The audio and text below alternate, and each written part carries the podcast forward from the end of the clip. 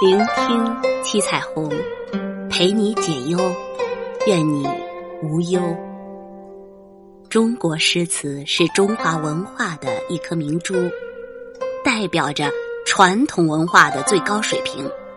那么这些诗词好在哪儿呢？让我们一起品味中国历史上最高水平的四十首诗词。《满江红》，宋代，岳飞。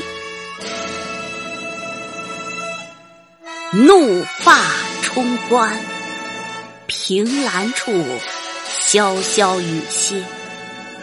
抬望眼，仰天长啸，壮怀激烈。三十功名尘与土，八千里路云和月。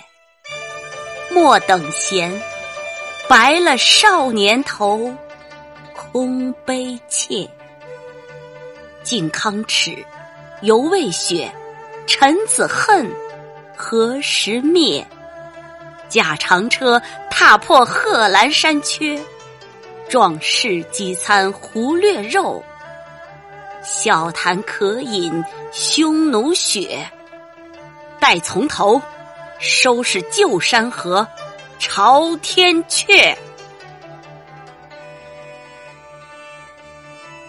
他的意思是，我愤怒的头发都竖了起来，帽子都被顶飞了，独自登高，凭栏远眺，骤急的风雨刚刚停歇，抬头远望天空，禁不住仰天长啸。一片报国之心充满心怀。三十多年来，虽然建立了一些功名，但如同尘土一样微不足道。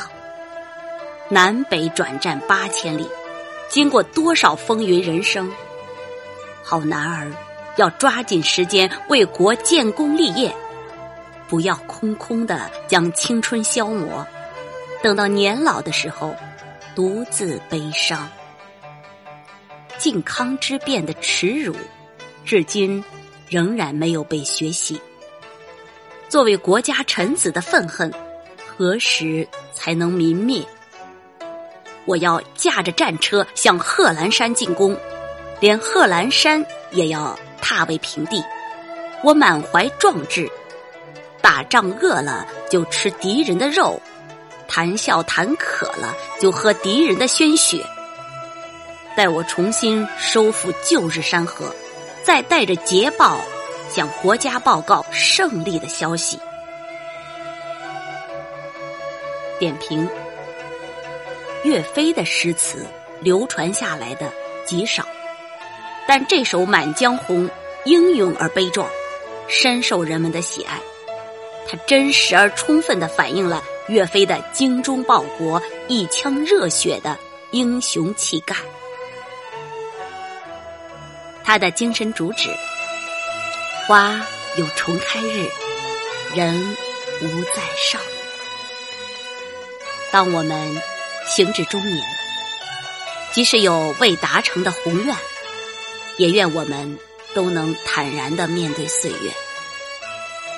亲爱的朋友，感谢您的聆听，我们下期再会。